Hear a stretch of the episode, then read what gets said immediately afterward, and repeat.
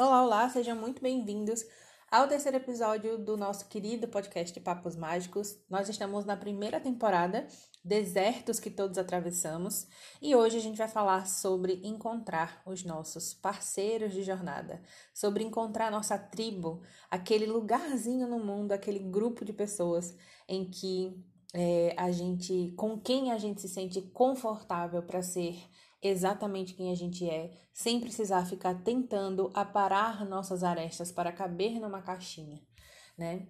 É, se você está chegando aqui de paraquedas, eu vou me apresentar. Eu sou Isis Rocha, eu sou coach, sou escritora, consultora de negócios, sou fundadora da Escola de Felicidade Tenha uma Vida Mágica.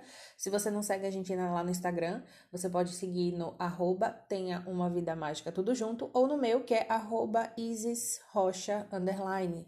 É, você vai encontrar lá todos os cursos, o processo de coaching, canal de Telegram e várias coisas que você precisa, vários conteúdos, tudo que você precisar para construir a sua vida mágica a partir de hoje. E se você não faz ideia de que história é essa de vida mágica, para nós, aqui no nosso glossário, ter uma vida mágica significa ter uma vida que a gente gosta de viver. Né? Significa é, mudar a tua forma de se posicionar no, diante de todas as suas experiências de forma tal que você se permita ser, tenha coragem de ser mais quem você é e curta é, a tua vida do jeitinho que ela é hoje, enquanto você melhora ela absolutamente todos os dias. Isso é ter uma vida mágica. É, ter uma vida mágica, acho que o maior resumo é quando tá bom, mesmo quando tá ruim. pra gente, a gente consegue lidar com leveza e com serenidade com qualquer caos e também com qualquer delícia, né, da vida, porque sabemos que a gente sabe que tudo passa, né? Por aqui a gente sabe que tudo passa. E isso traz pra gente formas mais leves e mais bonitas de experimentar nossas jornadas. Vou pedir desculpa para vocês que a minha voz tá super esquisita. Hoje eu tô aqui com uma espécie de resfriado, não sei o que, que é, se é alergia, tô... mas se eu for esperar para minha voz ficar perfeita, eu nunca vou terminar de gravar essa temporada, então vamos lá, tá? Antes de começar a falar, como, como se dá, né? Como faz para encontrar esse, essas pessoas com quem a gente se sente confortável de existir em plenitude? Eu queria falar do, do, da solidão que precede esse momento, né? Porque a verdade é que quando a gente começa a, enfim, fazer terapia, estudar autoconhecimento, fazer coaching, viver qualquer que seja a experiência que nos transforma em profundidade, né? Às vezes você foi sedentário a vida inteira, agora tá fazendo esporte.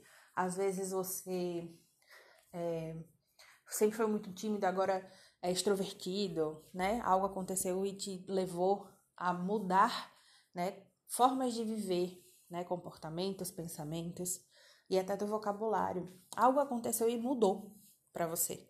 Mudou você. É, quando isso acontece, normalmente os lugares em que a gente estava, é, os grupos, né, em que a gente estava inserido, eles estranham e normalmente tentam nos conter. Porque diante de qualquer estranheza é normal, né? É a norma, é o que é esperado das pessoas, é que haja resistência, né? É que haja é, reclamação até.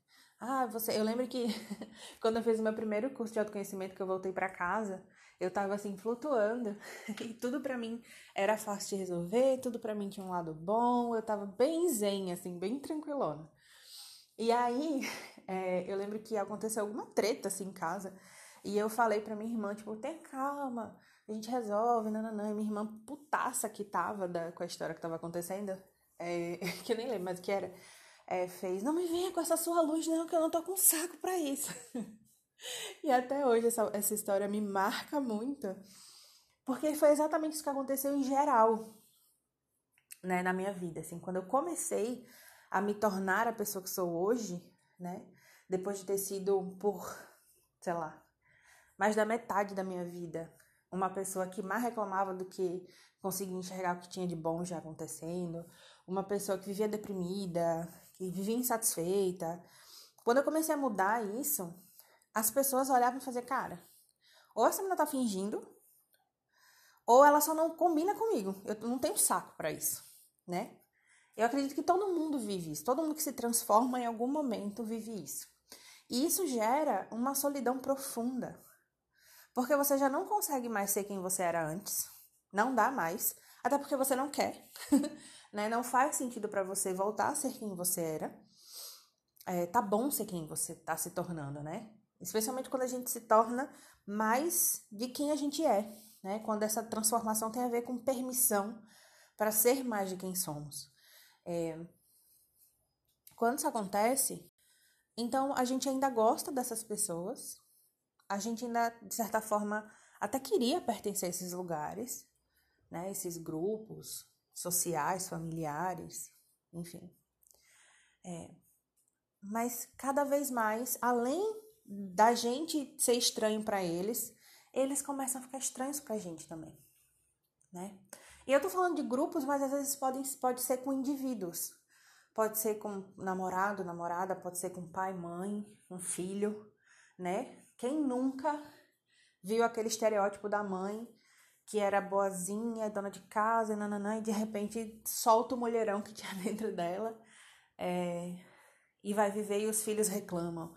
Ai, porque minha mãe não é mais a mãezinha, nananã, né? Então pode ser em, em qualquer relação. Pega aí e encaixa na, na, na, tua história. E eu sei que eu tô falando isso de um jeito bem levinho aqui, mas é muito pesado viver isso. É muito pesado. Primeiro que você começa a se, a se perguntar se você que tá enlouquecendo, se você que tá errado. O que que tá errado, né? Tipo, como assim? Era eu estar tá me melhorando, de repente minhas relações entram em crise. E entram mesmo. Bom, isso dito, eu preciso te dizer o seguinte: calma, vai ficar tudo bem. Se você está no início, no meio ou no ápice do processo de solidão pós-transformação, eu queria te dizer do fundo do meu coração que vai ficar tudo bem. Não só vai ficar bem, como vai ficar melhor do que jamais foi. Pode ter certeza. E eu vou explicar agora como e por quê. Na verdade, por quê e como, né? Por que que isso acontece? Porque a gente precisa encontrar, né? Se permitir encontrar pessoas que nos aceitem do jeitinho que a gente é. Não importa quantas transformações a gente viva. Se você está vivendo esse momento de solidão, é porque você estava é, dividindo sua vida com pessoas que não são seus cúmplices. né? Eles não são seus parceiros de, veja, jornada. Na jor... Não tem como você caminhar, né? viver uma jornada sem se transformar várias vezes ao longo do processo. Então, isso que está acontecendo agora ainda vai acontecer muito. As pessoas que estão do seu lado e que estão reclamando agora, estão prontas para viver várias dessas com você? Será que estão? E eu não tô dizendo para você abandonar relações que são importantes para você. Mas existem agora duas possibilidades, né? Para quem tá resistindo à sua transformação. Ou a tua relação com essa pessoa se transforma, para que ela vire uma relação cúmplice, parceira, ou ela vai sair. Ela vai embora. Porque vai chegar uma hora que vai ficar insuportável, pode ter certeza. Ou ela se transforma junto com você, ou, né? E a, eu tô falando da relação, não da pessoa. Porque veja, se você quiser que o outro se transforme para caber na tua vida, quem não tá sendo cúmplice de jornada é você, né? o outro não tem que não tem que mudar nada. Né? Como que a gente pede permissão para existir numa relação que a gente não permite que o outro exista também? Né? Então, deixa o outro ser. Mas a relação de vocês pode sim ser transformada se for importante que vocês permaneçam juntos. Né? E isso eu tô falando de amigo, chefe, de tudo. E a palavra-chave é essa mesmo: cumplicidade. Né? Porque se você for na origem aí desse conceito, cúmplices são pessoas que são testemunhas ou parceiros das nossas escolhas, das nossas experiências. né? Um cúmplice, por definição, é isso. Então, eles nos apoiam, na maioria das vezes, mas assim, eles, mais do que apoiar, eles nos permitem existir do jeitinho que a gente é. Né? Então, mesmo que em algum momento um cúmplice não concorde, né, um parceiro de jornada não concorde com as escolhas que eu estou fazendo, ele vai, no máximo, fazer assim, ó, não concordo, não vou me envolver, tá? Mas vai. Você quer, vai. Tô aqui. Você quer minha opinião? Tô. Não quer minha opinião? Tudo bem. Então, os nossos parceiros de jornada, eles respeitam as nossas escolhas num nível tão alto que é até estranho quando a gente nunca viveu isso antes. A gente acha que isso só existe é, raramente ou nem existe. Existe sim. existe, existe muito. Isso porque um cúmplice nem é uma pessoa que simplesmente combina com a gente, sabe? É, um cúmplice de verdade é uma pessoa que a gente escolheu, né? Com quem a gente escolheu e que escolheu a gente também, para construir uma relação profunda, que é muitas vezes dolorosamente honesta, vulnerável e por isso mesmo ela é maravilhosa. Com os nossos cúmplices a gente se sente livre, potente.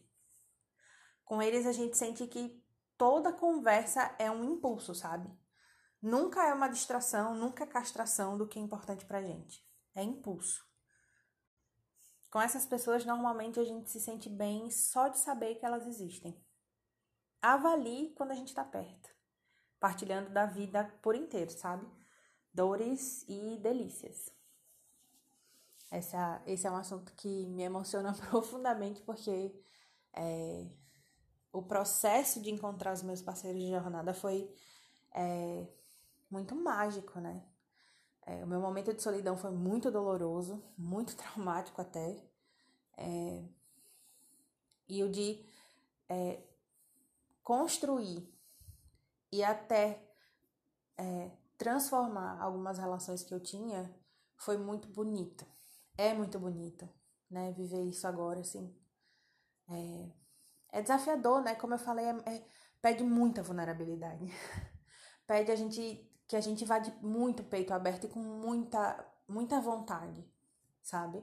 Não se constroem relações de parceria sem ter muita vontade dos dois lados. E tem que ser dos dois lados, porque quando, quando é de um lado só, é, a gente cansa. Não é parceria, né? e aí a gente cansa. A gente percebe que não é parceria e cansa. Eu acho que uma das. Acho não, sei que.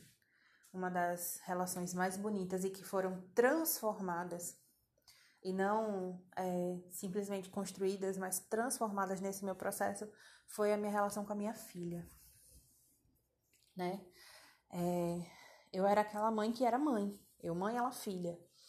E, e isso na minha família significa cuidado, significa é, prover, significa educar, dar limite, dar amor.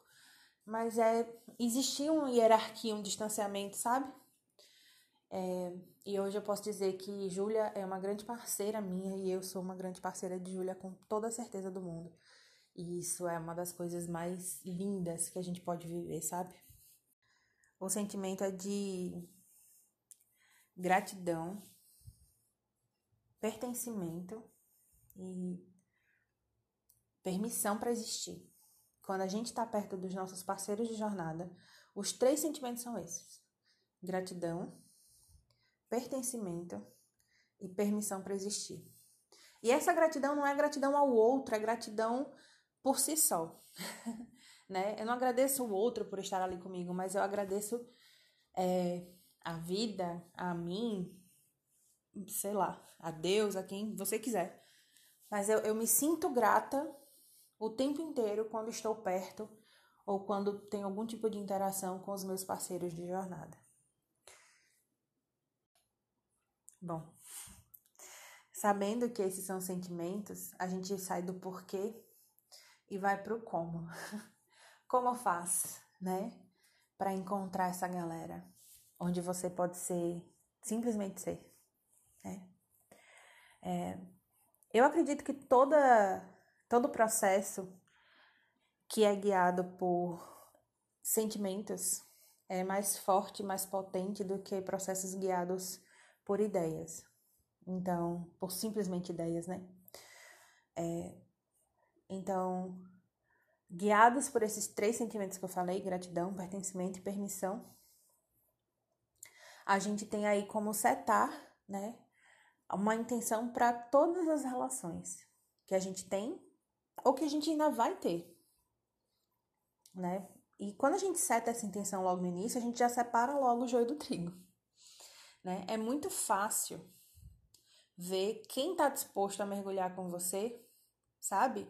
É, numa cachoeira gelada e quem é companhia pra, só para tomar uma cerveja com os pezinhos ali na beira de uma aguinha quente. né? A gente sabe logo de cara quem vai, quem se abre para partilhar da vida com a gente. Eu não tô dizendo que você vai saber de cara, tá? Eu não acredito nisso, porque eu acredito em construção. Inclusive, não tem nada de errado com nenhuma das duas hipóteses, tá? Tá tudo bem ter pessoas na sua vida que são só companhia para uma cerveja gelada e tá muito melhor ter as pessoas que vão com você é, para onde tiver de ir, né? É, só é importante ter consciência do que é o que para não ficar regando planta que não vai crescer, né? Não do jeito que você espera. É, as pessoas que passam pela gente e vivem ali no rasinho, elas existem para nos dar mais repertório, sabe, sobre a vida. Elas são importantes. Elas vão trazer variedade, vão ampliar nossa visão de mundo, e isso é realmente igualmente importante a ter aqueles poucos e bons amigos, parceiros. E agora, sabendo quais relações, né, mesmo que elas estejam bem no início, têm o potencial de evoluir é, para relações onde você se sente grato, pertencente e livre, é, é só deixar que elas evoluam. Não é forçar, não é desejar, é permitir. E na prática funciona mais ou menos assim. Você prefere, você precisa só seguir seu coração e dizer sim e não para cada experiência ao lado dessas pessoas, sempre, sempre com a sua mais crua verdade. Se você quiser ir para um lugar X, vá. Se não quiser, não vá. E não fique dando desculpa, sabe? Só avise que não tá afim, tudo bem. Pare de, de tentar agradar, porque quando você faz isso, você mente para você e mente para o outro né? E cria o hábito de mentir, de arrumar essas desculpas. E aí a consequência é que essa outra pessoa perde a chance de lhe conhecer de verdade e escolher se ela quer ficar ou não. Assim como você perde a chance de entender se aquela pessoa é, gosta de conviver com você do jeito que você é. É assim que a gente se enfia nas relações que vão embora quando a gente se transforma nas relações que esperam que a gente sempre esteja é, se moldando para caber ali. Tudo começa dando uma desculpa, é, ficando calado quando a sua opinião é contrária, né? Se abstendo de dar uma opinião que é importante para você. É assim. Mas para além dessa honestidade assim radical, sabe? Que é bem diferente de indiferença e de falta de educação, vale dizer. É, é preciso estar também disposto a cuidar dessas relações. Porque elas nunca vão ser perfeitas, né? Nunca vão ser a prova de mal entendidos, de erros, de mágoas. Eu não tô falando que os nossos parceiros de jornada vão ser pessoas é, com quem a gente vai estar tá bem o tempo inteiro para o resto da vida, não? Se você está se colocando numa relação que é extremamente honesta, você vai também. É, essa pessoa vai partilhar também dos seus erros. E muitas vezes você vai errar com elas. E tá tudo bem. Tá tudo bem. Elas vão te aceitar. Assim como você vai aceitar os erros delas. Dentro dos seus limites, dentro dos limites delas, tá tudo bem né? A gente precisa estar sempre correndo esse risco. Sem correr risco, a gente não. Essa hora de você vestir armadura, né, que te protege, é, da lança e do abraço. Você não consegue viver nenhuma coisa nem outra. Então, assim, é preciso sim fazer um investimento contínuo de atenção, de energia, de afeto e de cuidado mesmo, sabe? É, é sobre entregar ao outro o seu melhor sem reservas. Mas assim, não se preocupe, porque se você passou pela fase aí da honestidade e a pessoa escolheu ficar, essa parte de cuidar vai ser fácil, vai ser natural, ela é, na verdade, muito espontânea. No fim das contas, o que eu queria trazer para vocês hoje sobre encontrar os nossos parceiros de jornada, é, o que eu quero que você leve, né, o resumo da ópera de hoje, é que fique tranquilo quando estiver no momento de transição, quando estiver experimentando aquela solidão que precede a transição, porque pode ter certeza que o que vem depois é muito melhor do que o que você tinha antes. Eu tenho plena certeza disso, assim, falo com convicção. É... A segunda coisa é que você lembre que os sentimentos que vão mostrar para você se você está diante de uma relação é, cúmplice é de gratidão, pertencimento e permissão para existir liberdade. Né? Não aceite nada menos do que isso, do que lugares onde você seja livre para ser exatamente quem você é. Né? E, e para construir essas, essas relações você precisa é, de honestidade, permissão, né? Não forçar a barra, não ficar procurando, não ficar desejando, simplesmente permissão. E aí você vai ser essa pessoa disponível, disposta para encontrar os seus parceiros em todas as pessoas que você encontrar ao longo da vida. Você vai saber logo de cara quem vai te fazer se sentir grato ou não, livre ou não, pertencendo ou não. Você já vai separar o joio do trigo no início, né? E a partir daí você cultiva essa relação com honestidade, com cuidado, com atenção, com afeto, sempre, sempre, sempre baseado em muita, muita verdade. O resultado, no fim das contas, é que você vai ter perto de você pessoas em todas as instâncias da sua vida, em todas as áreas da sua vida, pessoas que te fazem se sentir bem com a sua própria existência. Eu acredito que essa é a meta de todas as nossas relações. É isso, amores. Até a próxima.